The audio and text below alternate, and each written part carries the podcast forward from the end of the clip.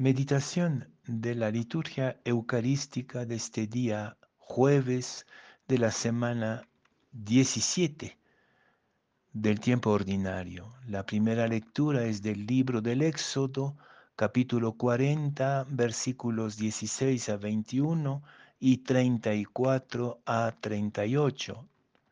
Y el Evangelio de Mateo, capítulo 13, versículos 47 a 53.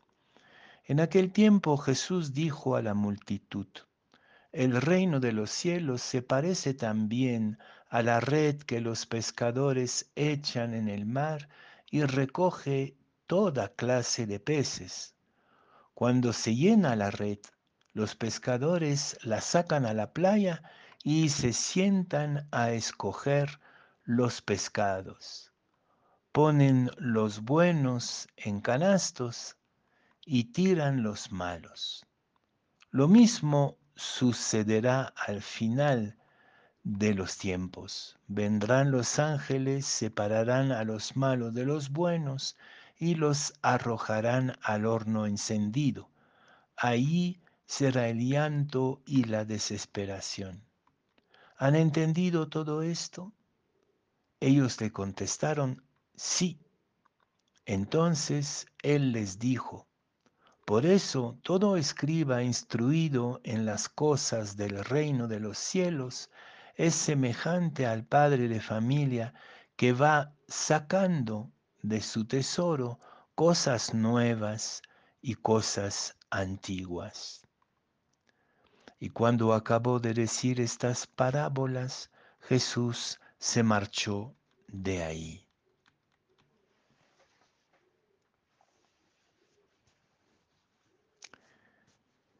Seguimos con las parábolas del reino en el Evangelio de Mateo y este año, por las casualidades de la liturgia, repetimos muchas veces los mismos textos, ya que también seguimos con el Evangelio de Mateo en las liturgias de los domingos.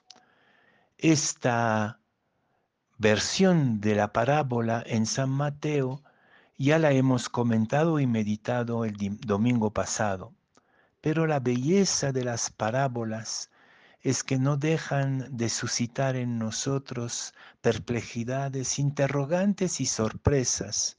Nunca se puede leer y meditar las parábolas dos veces de la misma manera, incluso habiéndolas leído y meditado muchísimas veces, nos damos cuenta de repente que las habíamos entendido mal o que nos habíamos saltado algo esencial. Por ejemplo, en esta parábola de la pesca, espontáneamente pensamos que el reino de Dios son los pescadores o los peces, pero no, si miramos más de cerca la parabolita, nos damos cuenta que el reino de Dios es la red.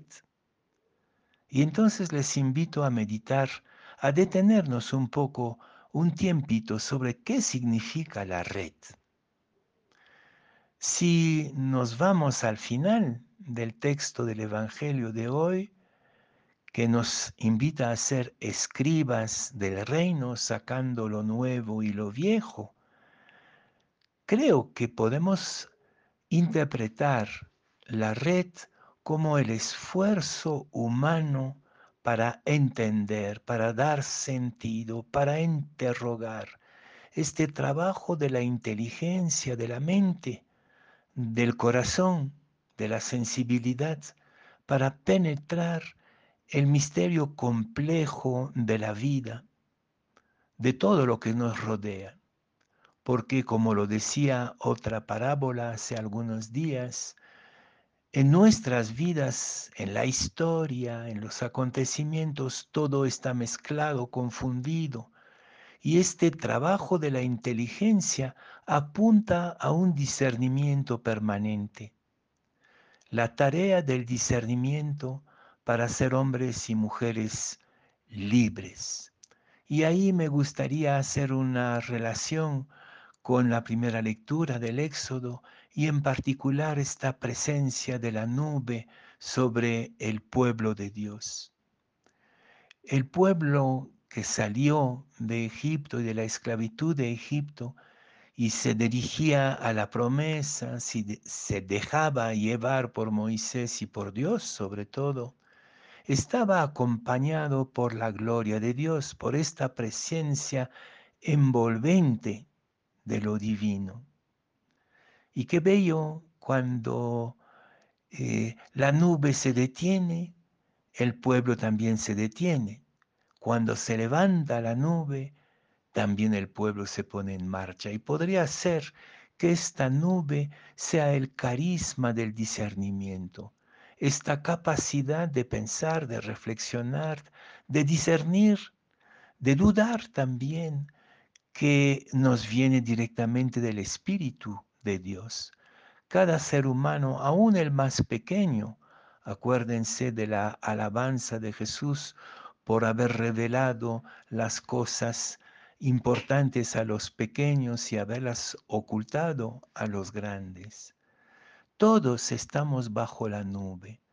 Todos tenemos el Espíritu Santo que nos hace capaces de realizar ese trabajo de la inteligencia, de la fe.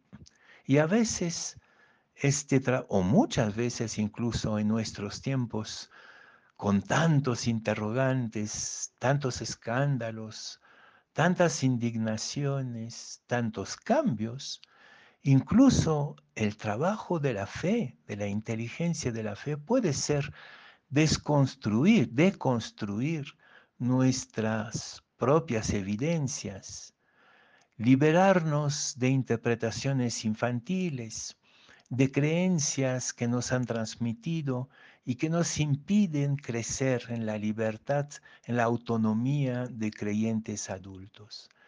Y entonces el reino es la red, es decir, el trabajo asiduo del creyente para purificar su fe, liberarla, distinguir lo que es importante y lo que es anecdótico, lo que me hace crecer y lo que me detiene.